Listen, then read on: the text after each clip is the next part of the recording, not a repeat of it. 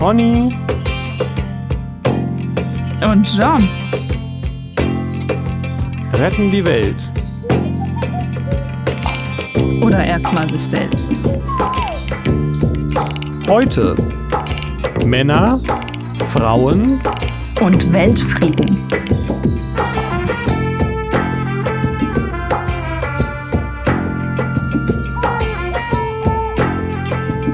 Hello again. Hello, guten. Morgen und äh, guten Morgen Welt. Äh, ihr wisst es nicht, aber das ist jetzt zum dritten Mal, dass wir diesen Anfang machen, wegen der technischen Unregelmäßigkeiten heute. Keine Ahnung, was da in den Podcast gefahren ist. Ja, ich weiß auch nicht. Ein, naja, Ja. Jedenfalls. wo waren wir stehen geblieben? Ja, äh, Böhmermann, dies, das, Landsprecht, dies, das, politisches Aufdecken und jetzt Housekeeping? Housekeeping, genau. Das haben wir, das habt ihr alles verpasst, was wir gerade zusammengefasst haben. Nein, ähm, du hattest kurz erwähnt, dass er wieder was Politisches aufgedeckt hat, aber er hatte ja neulich auch mal irgendwie ein ähm, Problem, weil ähm, er irgendeine Sache nicht gut recherchiert hatte oder irgendwie sowas, ne? Also, oder sein Team oder was. Hast du das mitbekommen? Oh, nur so ganz am Rande. Weiß ich Ah. nicht, ob das dann wirklich ein Problem war. Oder. Ich glaube schon, weil sie Okay. hatten von irgendeinem Politiker irgendwas ganz Krasses aufgedeckt und es stellte sich heraus, dass es alles unhaltbar ist, so wie ich das verstanden habe. Und der wusste auch gar nicht, wovon die Rede ist. Irgendwas mit Verstrickungen mit Russland und, und Industrie und keine Ahnung was. Ah, ich weiß es nicht. Sache, ja. Ja, Aber ist nicht dann doch das zum Urteil gekommen für Böhmermann? Das weiß ich Also, nicht. Das müsste das man alles wohl nochmal nachgucken. Ja, das weiß ich auch nicht sicher. Ich bin manchmal aber so ein bisschen, äh, ich weiß nicht, ob ihn jetzt jemand mit Schmutz bewerfen will, damit er stinkt oder so, aber Naja, Ich das hab- ja auf jeden Fall auch. Genau, mit Sicherheit, klar. Aber ich bin manchmal einfach, äh, mein Vertrauen ist so ein bisschen erschüttert. Auch es es gab auch eine so eine Folge über Trans und er ist mir tatsächlich auch stellenweise ein bisschen zu äh, aktivistisch. Ist das das richtige Wort? Ich weiß es nicht. Aber Okay. Geschmacksfrage. Vielleicht reden wir nicht so viel über Jan Böhmermann. Wir haben lange nicht mehr über Lanz und Brecht geredet.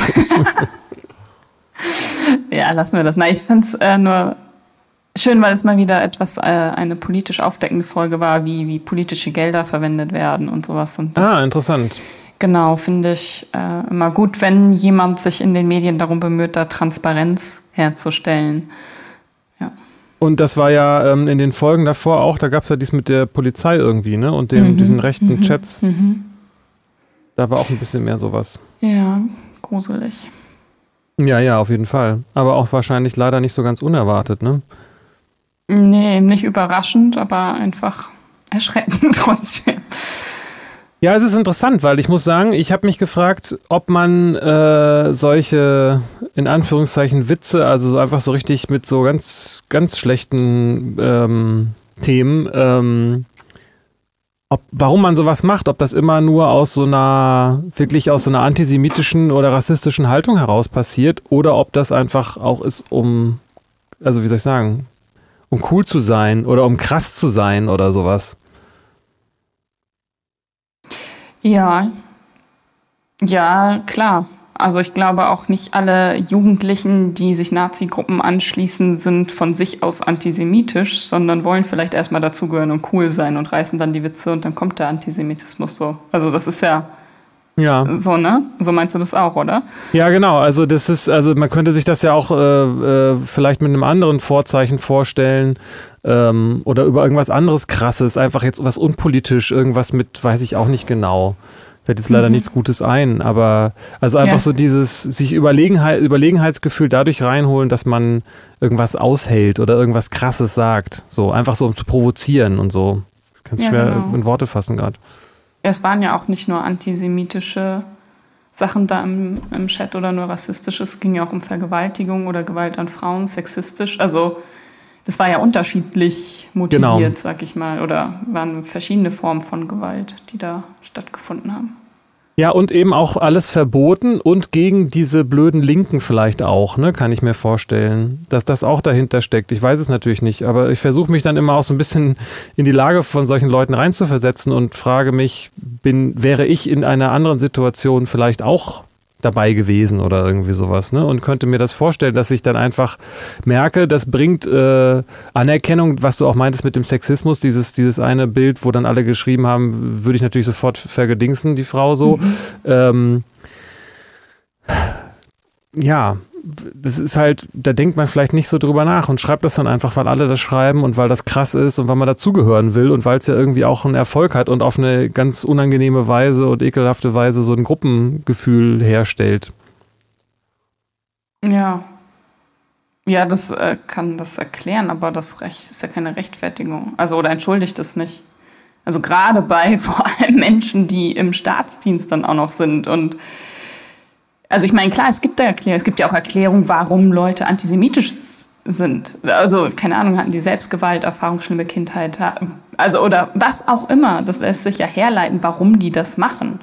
Das ist ja nicht einfach nur, weil die total dumm oder bösartig und vom Teufel sind oder so. Das ist ja Quatsch. Ähm, aber diese, also dieses Verständnis dafür, warum die so handeln, wie die handeln, ist das eine. Und das andere ist aber, dass das nicht geht. Also auch wenn man es verstehen kann, dass das nicht okay ist. Genau, und da würde ich aber ganz stark differenzieren zwischen Verständnis und Verstehen. Und ich, mir ging es darum, das zu verstehen. Das heißt ja nicht, dass man okay. dann Verständnis für die Handlung haben muss ähm, mhm. oder die rechtfertigen oder gutheißen muss oder sowas. Mhm. Aber auf der anderen Seite denke ich, was unsere Gesellschaft braucht, ist tatsächlich dieses sich reinfühlen in die andere Seite, auch wenn es der in Anführungszeichen Gegner ist, um zu sehen, das sind keine Monster, sondern das sind auch Menschen wie du und ich. Und vielleicht unter anderen Umständen wäre ich auch in dieser Situation gewesen. Das heißt nicht, dass die Handlung ja. dadurch gut wird, aber dieses ständige, das sind die Bösen und das sagen dann aber irgendwie alle zu irgendwem, mhm. das ist ja das, was diesen, diesen ganzen, äh, diese ganze Situation erzeugt, wo, wo alle andere ja. erstmal andere verurteilen so. Ja klar, das führt ja zu nichts Gutem. Denn es gibt ja letztlich nicht die Bösen, die an allem schuld sind. Genau. Und ich glaube, ich würde dann auch mit einer anderen Haltung dahin gehen, wenn ich sagen würde, ähm, ich verstehe, dass du das, warum du das gemacht hast. Ich habe auch kein Verständnis dafür, dass du das gemacht hast. Das ist eine andere Haltung, als hinzugehen und zu sagen, du bist der Teufel, alle Polizisten mhm. sind böse und so weiter. Polizisten sind Mörder und Monster. Ja. Ja, das ist auch Quatsch. Ja. Mhm. Gut, dann waren wir politisch hier gleich wieder positioniert als Polizistenfreunde. Wie schlimm. Ja, Polizistenfreund! Ja. Es gibt, ja, ich habe diese, nee, diese Woche nicht, letzte Woche, vorletzte, keine Ahnung, wie lange es her ist. Ähm, ein Urteil, nee, es war gar kein Urteil. Ein Entschluss von Ermittlern, also das wurde gegen mehrere äh, vermutliche Straftaten ermittelt von rechten Gruppierungen hier in Schleswig-Holstein oder deutschlandweit sogar. Auf jeden Fall, ich habe mir jetzt nur Schleswig-Holstein durchgelesen, was in Segeberg und Umgebung los ist. Ähm, und da gab, gibt, es gibt ja halt Neonazis, wie überall, die aktiv sind und auch sich in Gruppen zusammenschließen und ähm, Sachen machen. Und die wurden halt untersucht, so verschiedene Sachen. Und auch es wurde geprüft, ob man deren Zusammenschluss, deren Vereinigung äh, verbieten sollte, weil es eben ein politisch motivierter ist mit bestimmten Idealen, die nicht mit der Demokratie zu vereinbaren sind und sowas. Und die Ermittlungen haben gegeben, dass das äh, okay ist, dass also es kein politisch motivierter Verein ist mit Idealen, die irgendwie kämpferischer Natur sind oder so. Und deswegen kommt es nicht zum, zu, zur Anklage und zu einem Strafverfahren und zu einem Urteil gegen diese Person, die aber eindeutig rechtsradikal sind, sich auch so verhalten, aber das so klug anstellen, dass die Ermittlungen wohl ergeben, nee, es kann, kann man nichts machen. Und da frage ich mich, ist es wirklich so, dass die Ermittlungen das ergeben oder sind die Ermittler eben selbst mit drin? So. Ja, schwierig, ja klar. Und das ist es ist einfach frustrierend, weil das kannst du ja nicht. Da muss halt gegen die Ermittler ermittelt werden. Und wer macht das dann so? Also, äh, wer ist die Polizei der Polizei? Da wird es ja im System, äh, oh, mein Sound hier, ne? Äh, da wird es ja im System doch irgendwas geben, oder? Ich kenne mich da leider nicht gut genug aus. Ja, jein. Okay. es ist schwierig, ne? es ist genau wie in den USA diese unendlich verstrickten Geheimdienste von, soweit ich das weiß, ne? Ja. Also haben ja auch nicht, aber dass dann sozusagen jeder Geheimdienst wieder einen Geheimdienst hat, der den Geheimdienst überwacht und man dann aber auch gar nicht genau weiß, wem die Rechenschaft ablegen müssen und so weiter. Ne? ja, genau. Ja, ist schwierig, weil, aber das ist halt, ähm, also das sozusagen, dass es da bestimmte Bezüge oder Zusammenhänge gibt zwischen äh, Rechten, was ja nicht immer bedeutet Rechtsradikalen und äh, also rechten, rechter Gesinnung und Polizei, das ist ja wahrscheinlich kein Geheimnis, mhm. nehme ich mal an. Nee. Aber ich weiß es nicht, vielleicht ist das ja auch falsch. Gibt es bestimmt Forschung zu. Aber klar, es ist halt auch grundsätzlich dieses Thema, ne, im, im, im Zweifel für den Angeklagten und irgendwie leben wir halt in einem Rechtsstaat und müssen halt gucken, ob wir dem vertrauen. Mhm. Und was ist, wenn nicht? Was, also. Ja, schwierig. Ich habe gute ja. und schlechte Erfahrungen mit ja. dem Rechtsstaat. Insofern kann ich da keine eindeutige Aussage zu treffen, ob der vertrauenswürdig ist oder nicht. Nee, genau. Man muss, aber es ist halt auch dann die Frage, wo, wo, was ist, was ist dein Kampf, ne? Also was, ähm, ich kann da jetzt gerade nichts dran machen, dass, mhm. dass diese Urteile so gefällt wurden. Mhm. Man könnte, vielleicht hört er irgendwann irgendwo was hinspenden oder irgendwie sowas, ne?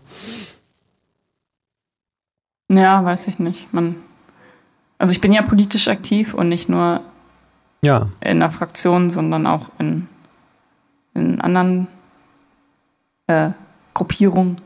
Und wir versuchen schon was dagegen zu machen und zu gucken, wer ist dafür verantwortlich. Kann man eine Pressemitteilung darüber schreiben? Kann man ähm, dazu aufrufen, zuständige Politiker ähm, das nochmal prüfen zu lassen? Oder also was, was, ne, also sich schon damit beschäftigen, kann man da nochmal was machen? Ja, voll gut. Ja.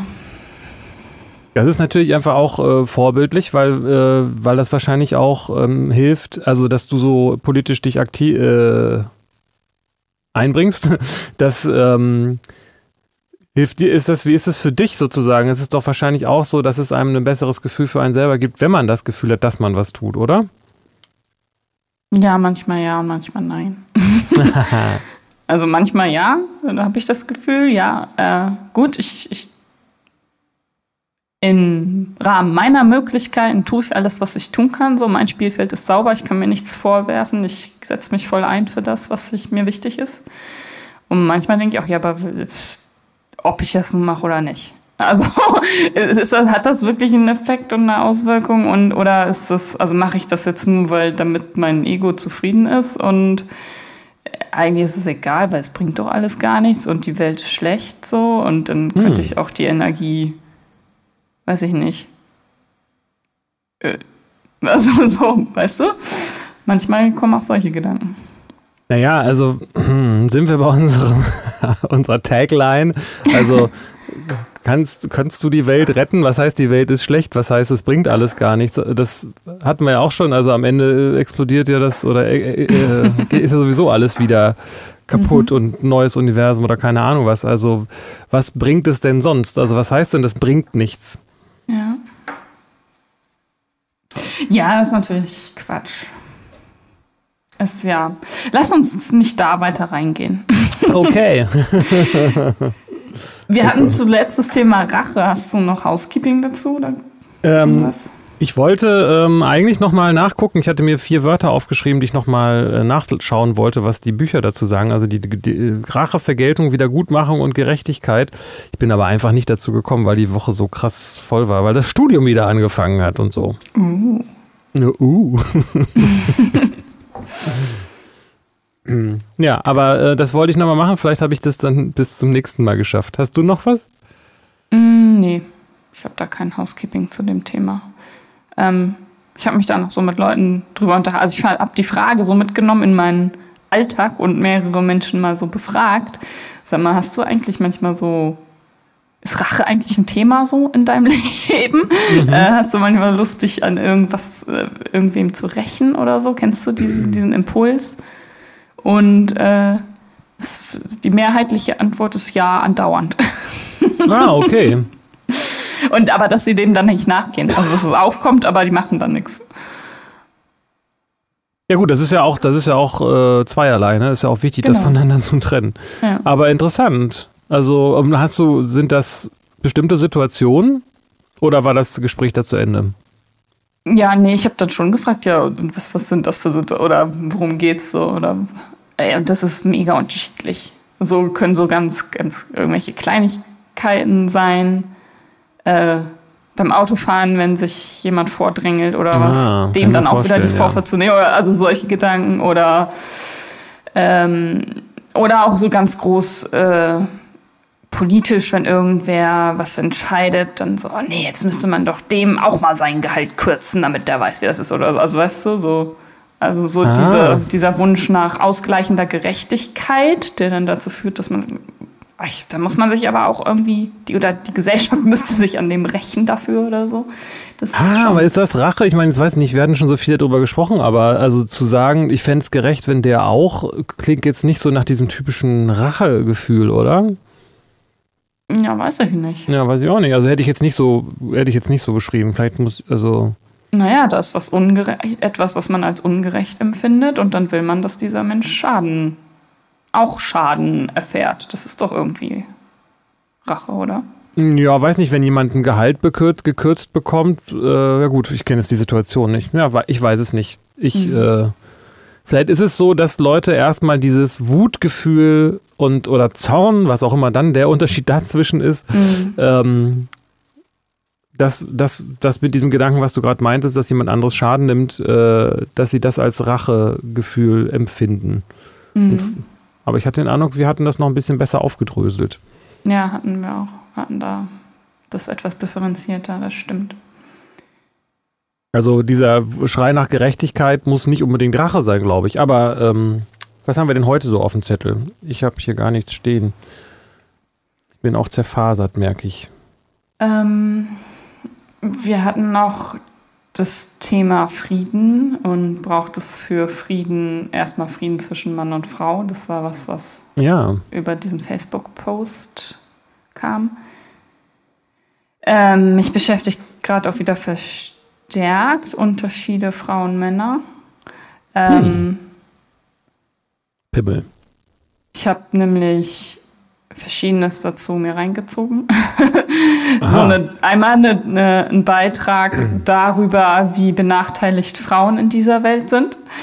Und dann ein Beitrag darüber, äh, wie lebensgefährlich ist äh, als Mann in dieser Welt. Also mhm. so. Und jetzt bin ich komplett verwirrt und denke es, also vielleicht gleicht sich das dann wieder aus. also da sind die benachteiligt, da sind die benachteiligt. vielleicht ist es dann, no, ja, das Universum, das dafür dann doch irgendwie eine Balance sorgt. Ja, und habe mich gefragt, ob das, was das alles mit Mann und Frau wirklich zu tun hat. Ja, sowas beschäftigt mich gerade. Es ist interessant, weil ich habe neulich bei YouTube einen äh, Beitrag gesehen von einem Mann, der, nee, es war glaube ich eine, eine Reaction von Alicia Joe, glaube ich, auf eine Studie, also auf einen Mann, der über Studien geredet hat zu dem Thema, inwiefern denn Frauen in der heutigen Gesellschaft tatsächlich benachteiligt sind. Und das fing dann mit diesem typischen, ich hoffe, ich darf das jetzt sagen und ich werde nicht sofort gecancelt äh, mäßigen Anfang an. Mhm. Und ähm, er hat das so dargestellt, dass da wohl einige Sachen sich nicht mehr so reproduzieren lassen, wie das, äh, wie das früher mal so war. Also die Frage ist tatsächlich schon auch, ähm, inwiefern Frauen heutzutage noch so benachteiligt sind. Ein Beispiel war diese, es gab wohl mal eine Studie, wo sie Bewerbungen rausgeschickt haben und zwar identische, nur mit dem Unterschied, dass bei manchen halt ein Frauen- und bei anderen Männerfoto dabei lag, beziehungsweise mhm. wahrscheinlich dann auch der Name geändert war und die Männer mhm. wurden häufiger ähm, engagiert und dann eine spätere Studie hat versucht, das zu reproduzieren und turns out ist es genau andersrum. Frauen wurden dann häufiger, also mhm. und auch repräsentativ deutlich häufiger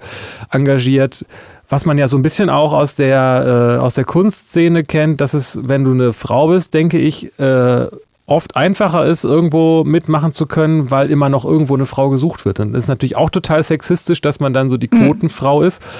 Aber, aber man ist dann immerhin eine so, ne? Und das meinte mhm. die, ich glaube, es war Alicia Joe, die meinte, dass sie das von sich eben als, also sie hat ihn unterbrochen, bevor er das sagte, und meinte, sie hat die Erfahrung gemacht, dass sie auch eher das Gefühl hatte, dass sie Jobs gekriegt hat, weil sie eine Frau ist. So. Mhm. Ähm, insofern passt das zu dem, was du sagst, zu, äh, dass es vielleicht gerade gar nicht so einfach und eindeutig mhm. ist, wie die Situation ist und wie man das vielleicht persönlich empfindet und wie man es vielleicht auch gerne hätte, dass es so wäre, damit mhm. man für die Gerechtigkeit kämpfen kann oder so. ja.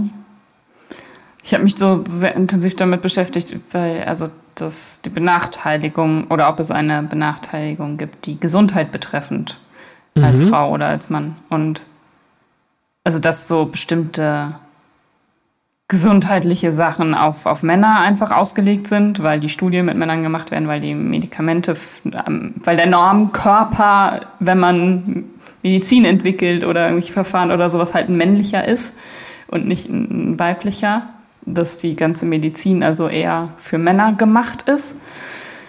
Ähm, und auch sowas wie ähm, die Größe von Airbags in Autos oder so, weil die Dummies auch eher einem Männerkörper entsprechen und sowas. Also so ganz vieles ist einfach für, für, für Männer in dieser Welt, Absolut, was dann ja. gesundheitliche Folgen für, für Frauen hat. Auf der anderen Seite ist es so, dass Männer früher sterben im Schnitt, eine höhere Suizidrate haben. Ähm, wie kann das denn sein, wenn doch eigentlich die Frauen gesundheitlich hier benachteiligt sind. Und das ist wohl, hängt damit zusammen mit dem, mit, mit, dem Risikoverhalten der Männer. Also mit dem, wir müssen uns messen und gefährliche Sachen machen und uns als cooler Macke aufführen, was eben zu gesundheitlichen Folgen führt. Das fand ich halt witzig. Also in dem Beitrag war es sehr witzig dargestellt. Ja, klingt ähm, sehr lustig. ja, also so. Nein, ich weiß, was du meinst, ja. Also, es ist einfach so, das System ist für Männer gemacht, also das Gesundheitssystem für Männer und die Männer fühlen sich aber auch wie Idioten und bringen sich trotzdem selbst früher um, so ungefähr. Also so war dann so, ich saß halt so vom Bildschirm, ey, was ist hier los, Welt, wie, wie irre eigentlich. Und also das ist ja auch nicht, es geht nicht um Schuld dann der Männer oder sowas. Und also es wurde auch erstmal geguckt, ja, liegt das am Testosteron, dass das zu impulsiverem, aggressiverem Verhalten führt und sowas. Aber man konnte das nicht eindeutig biologisch so festmachen. Ähm, die größere Rolle spielt wohl diese, die Gesellschaft. Also die, na, die, die Rolle des, des Rollenverhalten, das Geschlechtliche. Und das ist als Mann eben da erfährt man was anderes als als Frau. Und ähm, als Mann, äh, wenn du dich dann mit Sonnencreme eincremst am Strand, wird das belächelt oder Selbstfürsorge oder grüne Smoothies oder das Yoga-Retreat oder was auch immer. Alles, was du dir gut tust, dieses ganze Selbstfürsorge-Ding, was ja auch für Gesundheit wichtig ist, ist als Mann eben schwierig. Als Mann, Männer rauchen mehr, saufen mehr, ernähren sich ungesünder und das sind dann ja auch wieder Gesundheitsfolgen. Und das machen die jetzt nicht wegen, weil die haben so viel Testosteron, sondern das ist was Gesellschaftliches. Ja, finde ich total nachvollziehbar. Da hatten wir auch viel drüber geredet. Dieses, wie ich es ja jetzt seitdem nenne, dass dieses toxische Männlichkeitsbild ähm, ist ja, ist ja doch sehr äh, prävalent, ist das das richtige Wort noch? Und ähm, also kann ich auch das mit dem, mit dem Suizid, ne, dass man äh, eben sich nicht so gerne Hilfe, äh, dass man ja. nicht so gerne Hilfe in Anspruch nimmt, weil man ja stark und männlich ist. Äh, Kappa. Also das ist ja, äh, finde ich jetzt nicht verwunderlich, das Ergebnis. Ja. Genau, und deswegen dachte ich so, okay, dann. Die Männer sind dadurch benachteiligt und haben sich dann ein System gebaut, in dem sie die Männer bevorteilen. Dann gleicht sich das ja aus. da muss man da ja gar nichts machen, so ungefähr, dachte ich. Hat vielleicht auch was tatsächlich mit Bewusstheit zu tun, ne? wie sehr man sich darüber klar ist, dass das so ist. Also ähm, ich glaube, ähm, da lernt halt die Gesellschaft als Organismus auch dazu so. Ne? Ich weiß nicht, es wird doch wahrscheinlich diese, heißt das Gendermedizin oder so? Also das mhm. ist ja mhm. auch ein Thema, was wahrscheinlich inzwischen ja auch schon ähm, behandelt wird, oder nicht? Das ist auch total absurd eigentlich, wenn man das so bedenkt, ne, dass man einfach davon ausgeht, dass Männer und Frauen gleich sind, was die Körper angeht.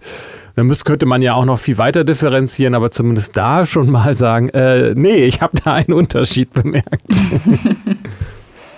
Auf der anderen Seite habe ich mal mich mit dem Thema Pille für den Mann beschäftigt und ich, ich mhm. da, da kriege ich, da krieg okay. ich auch irgendwie komische Gefühle, weil es ist so krass. Ich habe es nicht mehr alles genau im Kopf, aber da ist quasi da wäre sozusagen die äh, verschiedensten Möglichkeiten wären da, aber es wird halt einfach nicht weiterentwickelt. Und sie werden, also wie ich das da gelesen habe, harmloser, einfacher, wahrscheinlich sogar günstiger. Es gibt mechanische Methoden, es gibt äh, chemische Methoden, die aber ähm, bei weitem nicht so sehr in den Hormonhaushalt eingreifen wie die Pille oder für die Frau okay. so, ne?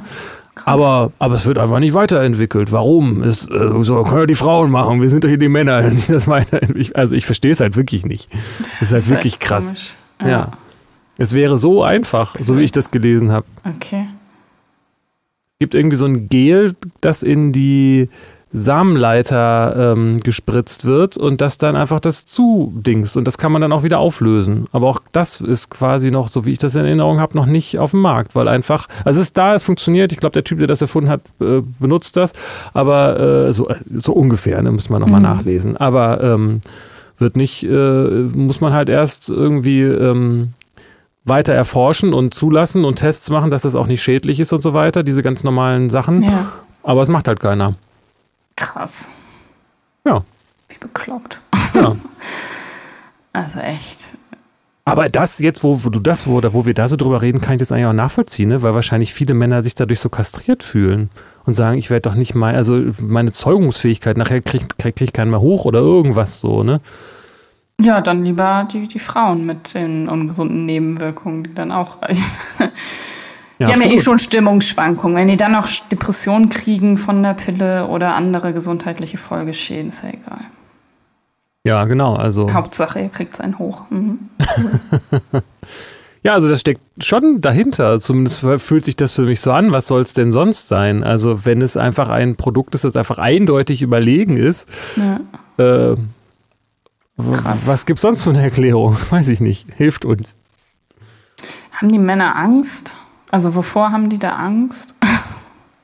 Ja, also viel, ich, weiß ich nicht, ich, das war jetzt nur gerade so eine Vermutung, dass es, dass es so mit so einer Kastrationsangst zu tun mhm. hat. Dass Potenz und damit auch Zeugungsfähigkeit ähm, einfach äh, mhm. sehr stark äh, identitätsstiftend sind und mhm. vielleicht hat dann jemand Angst, dass wenn da irgendwo ein Gel reingespritzt wird, dass dann alles blaue okay. anläuft, verschimmelt und runterfällt. Ich weiß es nicht. Und dass man dann kein Mann mehr ist. Ja, ja, ja. Das macht den Mann zum Mann, also seine Potenz. Ja. Mhm. Ich hab, Krass. Hab, hab da in irgendwo mal auch mal sowas gehört, dass es auch ein Unterschied ist, ob man zu Jungs sagt, du hast einen Penis und deshalb bist du ein Junge, oder ob man sagt, du bist ein Junge und deshalb hast du einen Penis.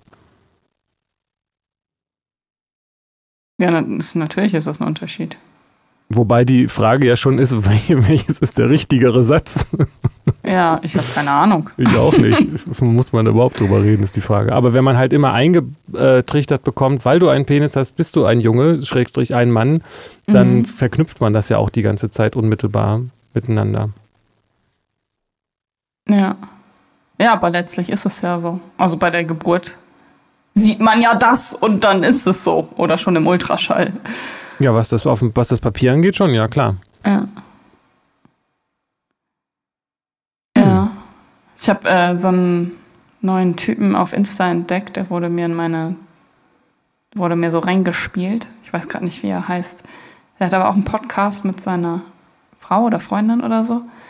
Äh, und der hat so ein Reel dazu gehabt, ähm, Väter, wenn sie wirklich äh, Väter sein wollen, dann müssen die endlich mal anfangen, Verantwortung zu übernehmen und nicht nur so der coole Spielplatz-Buddy sein ähm, oder äh, der Vorleser am Abend oder so, sondern halt auch wissen, äh, welche Schuhgröße hatten mein Kind und die Kleidung kaufen und sich und das auch einfordern von der, dass sie diese Rolle übernehmen können, diese Verantwortung in der Familie und so, denn das ist ja das ist, sie sind 50 Prozent Elternteil und wieso soll die Mutter 100 Prozent machen und das vollkommen managen und man ist hier nur so, so, so eine Clownsfigur quasi als Vater. Ähm, also der hat dazu aufgerufen, so, so echte Männer sind, sind halt auch echte Väter und übernehmen auch echte Verantwortung. Und da dachte ich so, hot, okay, also das ist auch Männlichkeit und nicht nur, ich habe Potenz. so.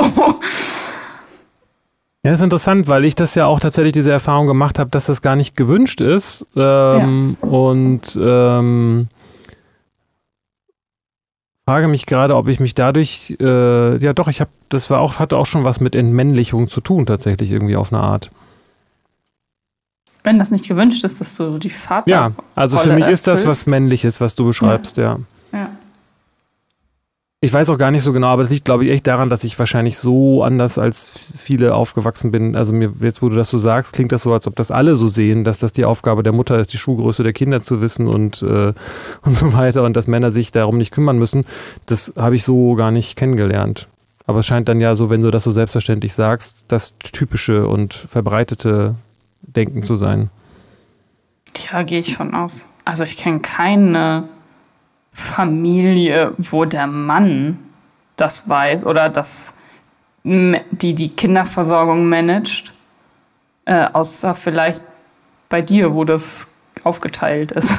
so, ja, ich, ich kenne kenn nicht so viele, aber ich gehe davon aus, dass es das ja auch, dass es das einfach auch gibt. Aber es hängt vielleicht auch von der, von der Gesellschaft ab, in der man sich so aufhält. Aber ja, wahrscheinlich ist es so. Ich glaube, es war früher auch schon so bei uns. Also es war früher, wie wir aufgewachsen sind, auch schon ungewöhnlich. Mhm.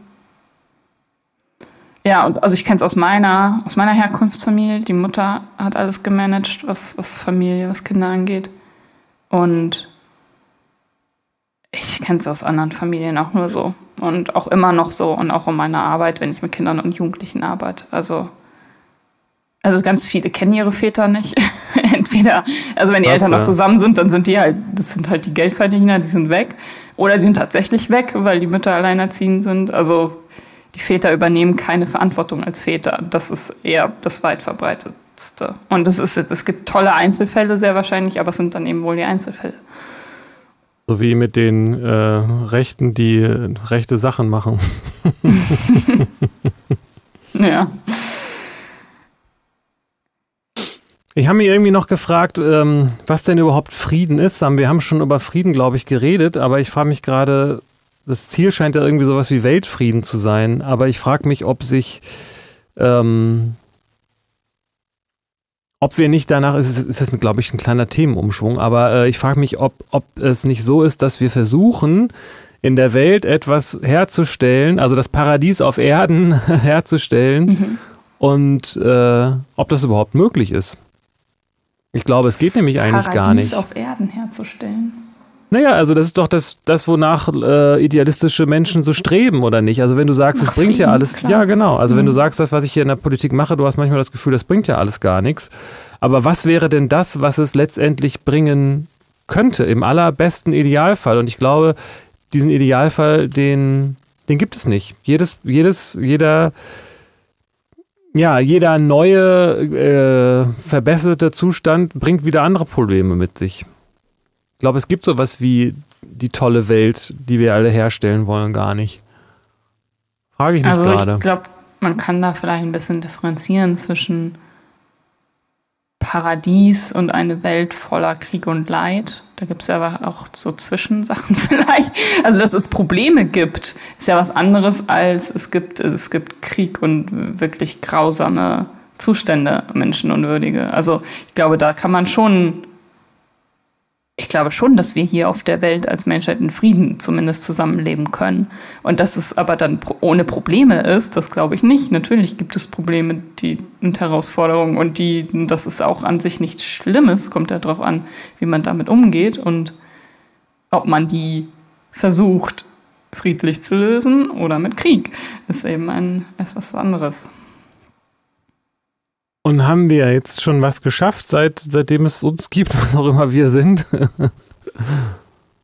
ja, es gibt so Errungenschaften und es gab ja auch eine, eine sehr, also zwischen, äh, ja, also nach 45 bis, weiß ich nicht, vor einigen Jahren, äh, hat sich so abgezeichnet. Es gibt weniger Kriege, also weniger Länder führen Kriege.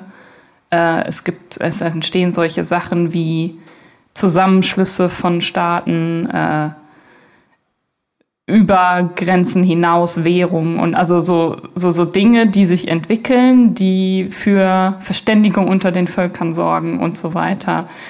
Ähm, aber seit kurzem sind wir da irgendwie wieder Rückschritt, also in einer, wie in einer Regression. Es, es wird doch wieder normal eigene Interessen mit, mit Krieg oder es wird wieder normal, es, wird wieder verstärkt so gemacht, eigene Interessen mit, mit Krieg und Gewalt durchzusetzen. Ähm, und das, ja, weiß ich nicht, ob das so sein muss oder ob.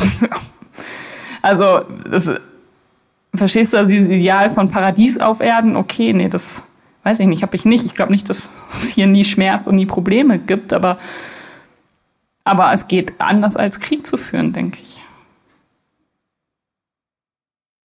Ist halt auch ähm, früher, glaube ich, eine andere Perspektive gewesen, dass das Krieg gar nicht unbedingt als was, als was, naja, schon natürlich als was Schlimmes, aber nicht so als etwas, was man abschaffen könnte, gesehen wurde. Ne?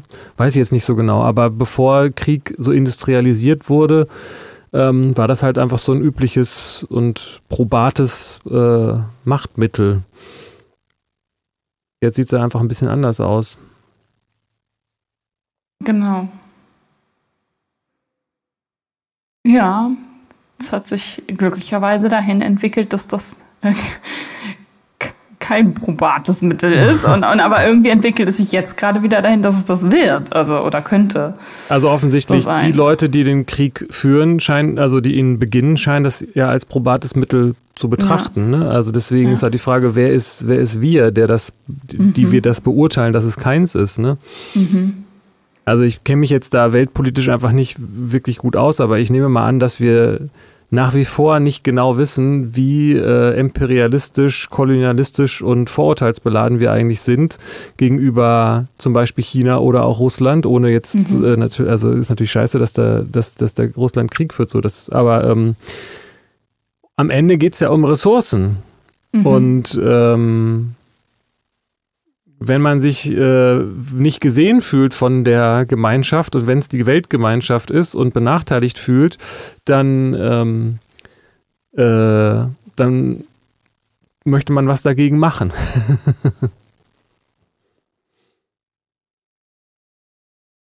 ja. Das oder man ist halt größenwahnsinnig. Also man sieht seine Ressourcen nicht bedroht, aber man will halt noch mehr anhäufen. Ich glaube, das sind die so die beiden äh, Pole, aus denen das kommen kann. Ja, wobei wahrscheinlich die Leute, die das, also das ist halt die Frage, wo ist dann so die objektive Perspektive? Also jemand, der seine, der ähm, seine Machtmittel ausweiten will oder seine Ressourcenverfügungsmöglichkeiten mhm. äh, verbessern will, der wird das ja auch so sehen, dass er das, dass es sein Recht ist und dass er das braucht und so. Ja, kann sein. Aber es ist dann, vielleicht ist das, was da unterliegt, ist dann nicht unbedingt die akute Bedrohung oder Angst, sondern eine Gier. Also ich glaube, ja. Gier und Angst sind so zwei, zwei Spieler in einem, die das, das veranlassen können. Ja, also das ist äh, wahrscheinlich so wie dieses ähm, äh, etwas Negatives abwenden wollen oder etwas Positives herbeiführen wollen, das mhm. ist ja auf eine Art dasselbe. das ist nur eine Frage, wo die, wo die Grenzlinie dazu ist quasi. Ja.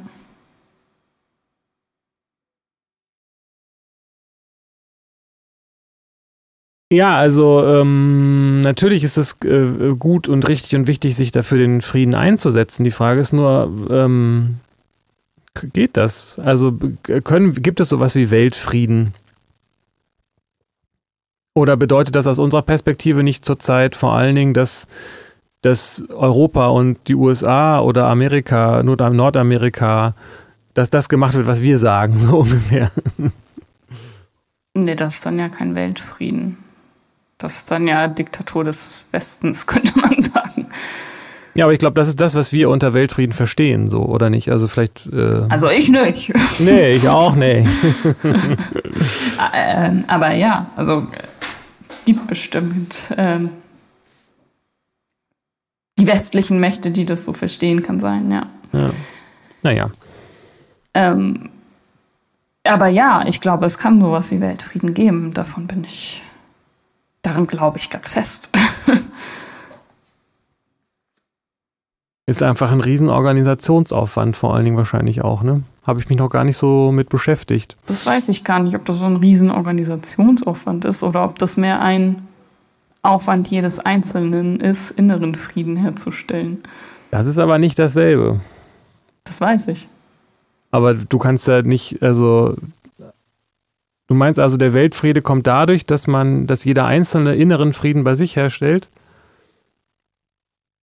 Ich glaube, da fängt es an. Und ich glaube, da kommen wir nicht drum herum. Ich glaube, man kann das nicht von außen organisieren und alle Ressourcen ideal verteilen und so. Und dann ist friedlich. Weil wenn in einem kein Frieden ist, dann hat man trotzdem Ängste oder Gier oder kann das nicht, also ist nicht in Frieden, obwohl es keine akute Bedrohung gibt. Ja, dann sieht man den Tiger, der nicht da ist, trotzdem. So. Ah, das heißt aber, jeder kann eigentlich nur bei sich selber Frieden herstellen. Und wenn das getan ist, dann herrscht ja schon Frieden. Yes. Dann, dann, dann, hat, dann ist ja gut. nee, also ich, ich weiß es nicht. Ich vermute, das ist der Weg. Ja, ich finde das interessant, weil das ist aber, äh, weil das ja ähm, ein anderer Ansatz ist, zu sagen, ich möchte den Frieden in der Welt herstellen, um mich selber friedlich zu führen, oder ob ich sage, ich möchte den Frieden in mir selber finden und dann ihn ausstrahlen lassen. So. Mhm. Und ich, und ähm, der Versuch, was in der Welt zu verändern, beeinflusst ja auch andere, so, ne? Also sowas wie was äh, mehr Gerechtigkeit und mehr Ressourcen, mhm. gerechte Ressourcen, gerechte Ressourcenverteilung. Ähm, da kann ich jemand, ich kann jemand anderen Geld geben, aber ich kann jemand anderem nicht Frieden geben. Eben, ja. Inneren Frieden schon gar nicht. Nee, kann genau. das hat vielleicht was mit Bildung zu tun und so weiter, aber das hat ja sehr viel mit dem Individuum zu tun. Man kommt da sofort wieder auf so einen Karma-Begriff. Aber wieso äh, haben manche Menschen das Ziel und streben danach, diesen inneren Frieden zu finden und andere richten sich eher danach, da im Außen was äh, zu, zu suchen und zu finden? Und das Tja. kann man, glaube ich, schlecht, ähm, da kann man nicht so viel machen bei anderen den ja. Wunsch auszulösen, inneren Frieden herzustellen, oder? Ja, ja. Man kann anderen Frieden nicht aufzwingen. Das ist ja paradox. Inneren nee, das Frieden geht schon nicht. gar nicht. Nee, natürlich nicht. das kann man nicht. Man kann das, glaube ich, nur selbst vorleben. Und ja. dann kann der Wunsch in anderen angetriggert werden, weil sie sehen, wow, okay, so in Peace so will ich auch sein. Ja, und deswegen kann man ihn auch nicht äh, formalisieren und festhalten, sondern man kann ihn nur ähm,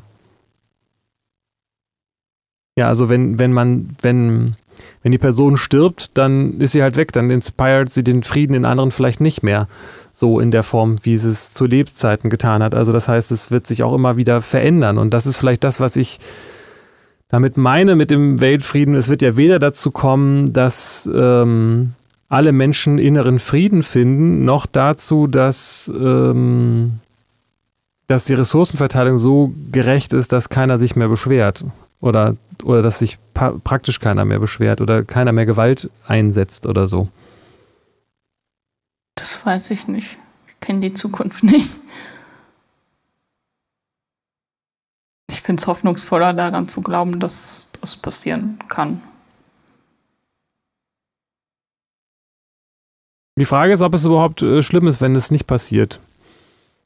Also wenn man seinen Frieden damit macht, dass es so ist, wie es ist, was ja nicht bedeutet, dass man daran nichts mehr ändert, ähm, also dass man nichts mehr tut, mhm. ähm, dann ja, genau, man Frage, muss ja nicht damit hadern, dass es gerade nicht so ist. Und trotzdem kann man ja die Vorstellung davon haben, dass es so sein könnte und sich dafür einsetzen. So, das, da sehe ich keinen Widerspruch. Ähm, und zudem, das lässt sich nicht formalisieren. Also klar, man kann niemandem Frieden und vor allem inneren Frieden aufzwängen, das geht nicht. Aber man kann ja schon Werkzeuge, Tools anbieten, Möglichkeiten, Wege aufzeigen, ähm, die dann der anderen ausprobieren kann. Ja, auf jeden Fall. Ich hm, frage mich gerade, wo ich, wo ich gerade bin. glaube, mir geht es einfach darum, dass alles sich verändert und alles, was äh, auch eine, auch ein, eine Friedenszeit geht wieder vorbei und auch eine Kriegszeit geht wieder vorbei. Mhm. Das heißt, es gibt kein ähm, es, nichts, es bleibt am Ende nichts. Man kann nicht ähm, man kann im Augenblick was tun, man kann aber nicht dafür sorgen, dass das bleibt, was man getan hat. Mhm. Das heißt nicht, dass was dagegen spricht, äh, etwas aufzubauen, aber das heißt auch nicht, dass das, was man aufbaut, dann Bestand hat. Nee, genau. Es ist, endet nicht. Also das, was man dann, wenn man Frieden aufgebaut hat, dann ist der Prozess, also es ist nicht vorbei. Dann arbeitet man weiter daran, den zu bewahren. Ja. Oder immer wieder dahin zu finden. Das ist, ja, und jetzt, wo ich das uns sagen höre, mhm. finde ich das eine wichtige Information. Habe jetzt aber gerade schon wieder vergessen, warum. ich weiß nicht, was heute mit mir los ist. Ähm, weil es eben äh,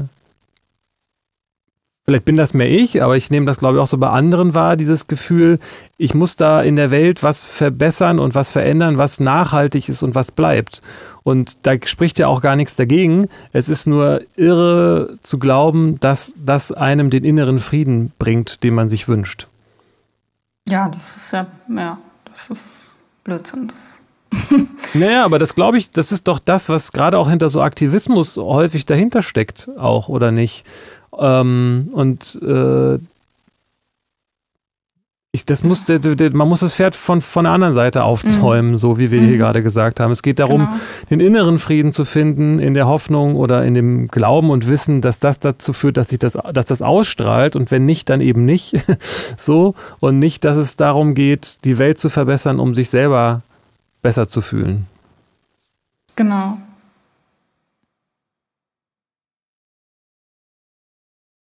Ja, absolut. Also das geht nur so rum. Andersrum macht man sich ja dann abhängig von dem Außen und das ist, das ist nicht, nicht wirklicher Frieden. Der muss schon in einem, aus einem herauskommen und nicht von außen rein. Genau, und jetzt kann man das natürlich so oder so äh, betrachten, aber zumindest ist der innere Frieden nachhaltiger. Also meine Fähigkeit, ähm, mit Situationen Frieden zu finden, ähm, wenn ich die entwickle, dann habe ich mehr Frieden, als wenn ich versuche, Situationen ja. um mich herum zu verändern, ähm, damit ich innerlich mich wohlfühle. Ja, und dazu kommt ja auch noch Situationen um mich herum, kann ich friedlicher und vermutlich auch dann ein Stück weit nachhaltiger und äh, konstruktiver lösen, äh, wenn ich inneren Frieden habe. Ja, weil das eben ansteckend ist und weil es äh, eben nicht möglich ist, jemand anderem Frieden aufzuzwingen. Und das ist ja irgendwie auch ein Versuch manchmal. Ne? Also man will ja ähm, der Polizei, der schlimmen rechten Polizei, den, den, den, den, die Menschenliebe und den Frieden irgendwie aufzwingen, anscheinend so. Also, weißt du, was ich meine? Genau.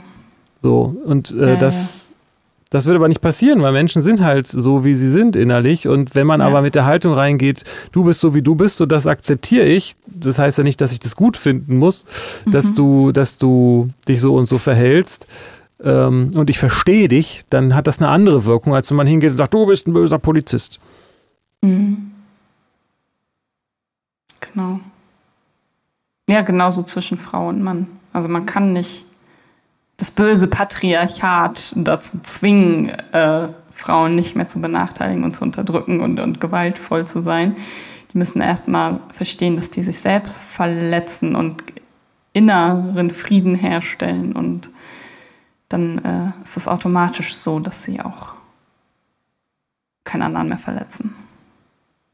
Ja, und da auch einfach, äh, was das angeht, mal nicht so viel in dieser Gender-Sache drin sein. Also ich verstehe das gar nicht. Wir sind alles Menschen und die Tatsache, dass manche von uns Männer und Frauen oder irgendwas anderes oder gar nichts davon sind, ähm, was spielt das im Verhältnis für eine Rolle? Eigentlich doch gar keine, fast so, ne? Also trotzdem ist das irgendwie so ein Riesenthema. Aber wir sind ja auch genetisch und tatsächlich, obwohl das natürlich wichtig ist, da zu differenzieren in der Medizin, sind wir ja auch körperlich nicht so unterschiedlich und geistig schon mal gar nicht. Also ähm, ja. Wir sind halt Menschen und da mal den Fokus drauf zu richten, bringt halt auch eine Menge. Auf jeden Fall. Und es spielt ja, man sieht ja auch, dass für Babys, die auf die Welt kommen, für Kleinkinder spielt es einfach keine Rolle. Die machen ja keinen Unterschied zwischen, das ist ein Junge, das ist ein Mädchen, das wir erziehen den Unterschied. Und es spielt eine große Rolle für mich und meinem Leben und jeden Tag, dass ich eine Frau bin und kein Mann. Ähm, aber nicht, weil das, glaube ich, von innen heraus so ist, dass das wirklich ein relevanter Unterschied ist, sondern weil es in dieser Gesellschaft so ein Unterschied ist. Ja, und aber auch in seinem eigenen Kopf, oder nicht? Ja, klar.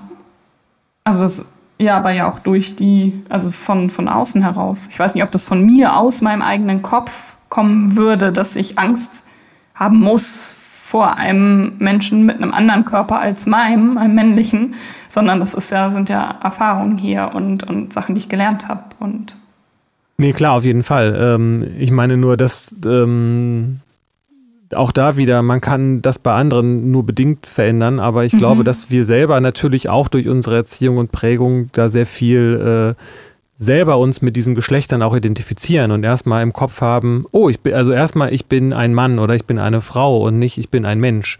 Mhm. Ja, ja, ja, ja, ja. Das heißt natürlich nicht, dass es nicht, äh, dass es nicht für Frauen bedrohliche äh, Situationen gibt oder so. Mhm. Ja, aber natürlich. Also ich habe, also klar, ich wurde als Mädchen oder darauf hingewiesen, wie es ist, als wie, wie man zu sein hat als Mädchen oder als Frau oder so, natürlich. Und das weißt du auch noch, auch, auch so ausdrücklich und so? Total. Ja, ich, es fällt mir immer wieder auf. Also ich kann mich da gar nicht dran erinnern. Das ist natürlich, da habe ich natürlich auch alles Mögliche mitbekommen, aber ich kann mich da nicht dran erinnern an solche Sätze, du bist ein Junge, also musst du oder du darfst als Junge nicht das und das. Doch, das habe ich andauernd. Als Frau macht man dies nicht, als Mädchen hat man so auszusehen. Ähm, ob das nun von Lehrkräften war, in der, in der Familie, in der Verwandtschaft, von also da, überall. In den Medien, in den Filmen, in den. In den also, ja, klar, also auf, ja. auf, dieser, auf dieser Kulturebene ja sowieso, das ist klar so. Ja, interessant. Und für Männer ist es ja dann ja aber auch so. Also die haben das ja auch dann. Nö, klar. Vielleicht hast du es in deiner Erziehung nicht so gesagt bekommen, aber trotzdem gesellschaftlich ja miterfahren, diese ja, ja, auf jeden Fall. Erwartungen, ja. Ja, ja, klar. Naja, also bei den Erwartungen, da bin ich mir nicht so ganz sicher. Also ich kann das auf jeden Fall, das hatten wir ja, glaube ich, auch schon äh, an manchen Stellen kannte ich die oder kenne ich die Vorurteile auch gar nicht oder bin auch immer wieder darüber überrascht. Also ist vielleicht auch ein, ähm, macht vielleicht Hoffnung dafür, dass wenn man seine Kinder nicht so erzieht, dass das dann auch Konsequenzen hat. mhm. Genau, und man kann seine Kinder ja aber auch nur so erziehen oder anders erziehen, wenn man selbst, glaube ich, den Frieden oder das Bewusstsein hat, ne? oder den Frieden mit, mit seinem Geschlecht oder zwischen den Geschlechtern irgendwie hat und nicht ein Hass auf das andere Geschlecht oder das eigene anerzieht. Ja, bevor man den Hass hat, muss man überhaupt erstmal den Unterschied machen. Genau.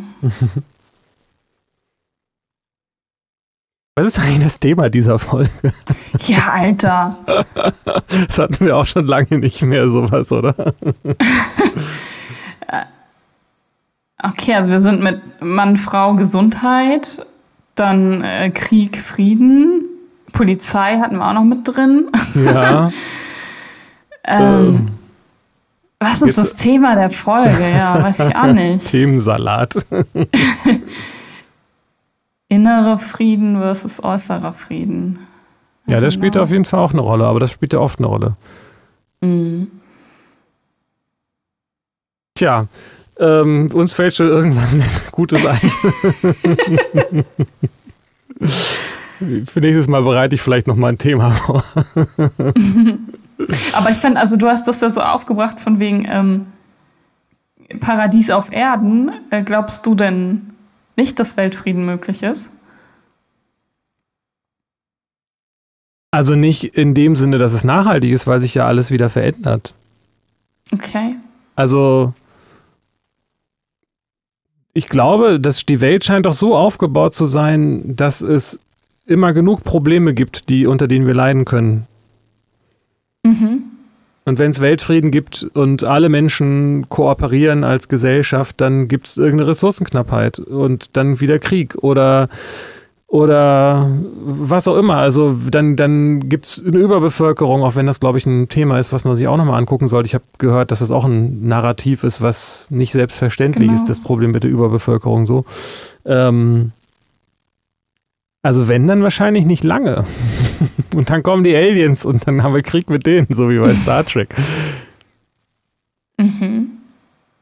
Ja, interessant. Also ich, ich, ich, ich, ich es ist, ähm, also brauchen wir den Krieg?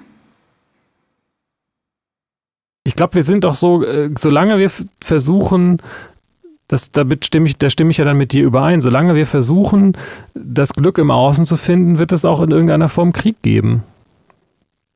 Mhm. Weil es immer Leute gibt, die gierig sind oder sich angegriffen fühlen oder so. Mhm. War ja auch noch nie anders, ne? Also, ähm, Das scheint äh, einfach auch äh. so in, bei uns jetzt im Kapitalismus, das ist ja auch eine besonders ähm, effiziente Form von diesem Thema, oder nicht? ja, das Glück im Außen zu finden, klar. Und wo es Machtstrukturen gibt, gab es bisher auch immer Menschen, die sie für sich umgedeutet und umfunktioniert und ausgenutzt haben. Und auch gerade jetzt in, in, in, in, heut, in heutiger Zeit. Also es hat sich ja eigentlich gar nicht so viel verändert, was das angeht. Nur, dass es schlimmer geworden ist eigentlich, ne, was die Ungerechtigkeit angeht. Mhm. Also zwischen König und Bauer war wahrscheinlich die ähm, finanzielle oder materielle ähm, Verteilung gerechter als zwischen heute zwischen Arm und Reich. Okay.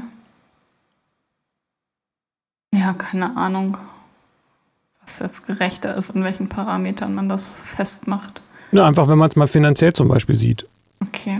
Also die Schere zwischen Arm und Reich wird ja immer größer. Mhm. Das heißt, es wird eigentlich immer ungerechter, was das angeht. Mhm. Und das, das hat ja auch was mit den Kriegen zu tun, die geführt werden. Ja. Ist einfach eine andere Form von, von Ressourcenverteilung und auch so ein Glaubenssystem, dieses Finanzsystem so, ne? Aber Menschen. Das ist ein Glaubenssystem, das Finanzsystem. Ja, natürlich, weil, weil das mit dem Geld funktioniert ja nur so lange, solange alle dran glauben. Nur die reichsten Menschen mhm. der Welt sind ja nur so lange reich, solange mhm. die Leute sagen, ja, das ist dein Geld. Mhm. ja, ist doch so, oder? Also wenn, also die haben ja nicht, die sind ja, das ist genau wie mit Besitz allgemein. Besitz ist ja nur dann ähm, Besitz, wenn andere das auch so akzeptieren. Wenn jetzt alle sagen, nö, das gehört dir jetzt nicht mehr, ja. dann was sollen die anderen machen? ja, alles gehört allen dann. Ja. Mhm. Ja, wer hat es erschaffen, die Welt? Das Land und das Wasser. Und wer darf da überhaupt die Grenzen ziehen? Was ist das? Wieso, wieso ermächtigen sich Menschen dazu, in ihren Größenwahn zu sagen, das ist mein Land? Was soll das denn? Hast du ja. das gebaut? Also so, hä? Ja. Genau, und das ist diese, diese Denke, die gab es schon immer, sobald Menschen und Ressourcen aufeinander getroffen sind oder nicht. Also, und. Es weiß ich nicht, ob es die schon immer gab. Es gibt ja auch Völker, die, die eine andere Denke haben und immer hatten, oder? Also mit, nicht das ist mein Land, sondern das ist hier ein. Das stimmt, äh, ja. Aber in das, Demut aber, und Dankbarkeit und ich nutze das und so. Genau, aber ich nehme mal an, dass es dann, sobald andere gesagt haben, nee, nee, das ist jetzt aber das, was wir nutzen, äh, dass es dann zu diesen Problemen gekommen ist. Das meinte ich damit, wenn Menschen ja. und Besitz und, und so aufeinandertreffen. Also ab einer bestimmten Gruppengröße sind wir nicht mehr dafür gemacht, ein, uns mit der Gruppe zu identifizieren, sondern eher dann zu sagen, wir sind, das ist mein Tribe und die anderen sind ein anderer Tribe und wie wir zu denen stehen, das müssen wir uns nochmal überlegen. mhm. Und im Zweifelsfall ist man eben eher solidarisch mit den, mit den Leuten aus der eigenen Gruppe, weil das natürlich auch wichtig ist, weil die einen ähm, im Zweifelsfall unterstützen und retten. Puh. Ja. Ja, also ich weiß nicht, das gibt es da bestimmt auch Forschung zu, habe ich, dass, dass es sowas gibt wie Freund- und Feindgebiete im Kopf sozusagen oder nicht. Also das. Ja, ja, klar. Das ist ja schon ganz. Ich glaube, das, das kann man nicht mal bewusst so entscheiden. Also du wirst ja eher deine eigene Familie retten als, als fremde Menschen. Das ist, glaube ich, das. Warum ist das komisch? Nicht. Ja, das ist im Grunde komisch, weil Mensch ist ja Mensch und alle Leben sind gleich viel wert. Und, das, und trotzdem gibt es da so einen inneren, irgendwas, was ist denn das eigentlich? Identifikation. Das ist doch äh, genauso, wie wir eher mit Menschen solidarisch sind als mit, äh, mit Pflanzen und eher mit mhm. Menschen, die uns ähnlich sehen, zum Beispiel von der Hautfarbe her, äh, als andere. Und ich meine, die, ähm, die Verwandtschaft ist ja genetisch näher an einem dran. Ja. Und das heißt, so funktioniert doch das Leben, dass man versucht, also am Grunde genommen sind es ja die Gene, die versuchen zu überleben. Ja, ja, Selbsterhaltungstrieb ist genau. das im Grunde. Ne? Mhm. Und je ähnlicher dir was ist, desto eher identifizierst du dich damit, was ja. natürlich dann auch viel mit Fehlwahrnehmung zu tun haben kann, so, aber ähm, das steckt dahinter. So funktioniert das. So hat sich das ja auch bewährt. Macht ja auch Sinn, dass ich sage, dass, also dass, dass ich einprogrammiert habe, dass das, was mir ähnlicher ist, das ist, was ich schütze. Macht ja total Sinn. Ja, ja, ja, ich kann so. ja, also ja, sonst gehe ich ja kaputt. Genau, so, so hat sich, die, das ist Evolution. Wenn ich mhm. nur das äh, weiter, wenn ich das schütze, was mir unähnlich ist, dann könnte Evolution nicht funktionieren. Ja, dann müsste ich mich dem Tiger zum Fraß hinwerfen, weil ich will ja ihn schützen. Zum Beispiel, genau. Ja. Und die, die, die äh, Spezies, die das tut, die kommt nicht weit. Genau. Und wir sind sehr weit gekommen.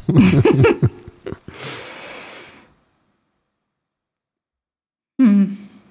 Ja, also ihr kommt auch an, was Weltfrieden ist, aber ich glaube, dass das, ähm, dass der Mensch nicht so gebaut ist und da gebe ich dir dementsprechend recht. Man müsste ähm, sich selbst, also den Menschen umbauen. Der Mensch muss bei sich selber den Frieden finden. Ähm, und da weiß ich eben nicht, wie lange das noch, ob das wir Menschen noch schaffen, dass wir alle irgendwie die Erleuchtung finden oder so. Da müsste man, da gibt es ja im Buddhismus bestimmte Theorien zu. Okay. Aber da ist Who es ja so, dass es dann immer wieder durch, nächste, durch die nächste äh, Wiedergeburt äh, immer, immer besser wird, unterm Strich. Okay. Aber vielleicht ist es noch ein kleiner Weg bis dahin. Also die Chance auf Weltfrieden ist nicht ganz vergeben. Äh, nö. aber, aber, aber, aber irgendwann geht das Universum ja auch wieder unter und alles fängt wieder von vorne an. Neue Chance für Weltfrieden. Yes. okay, bis nächste Woche. Tschüss.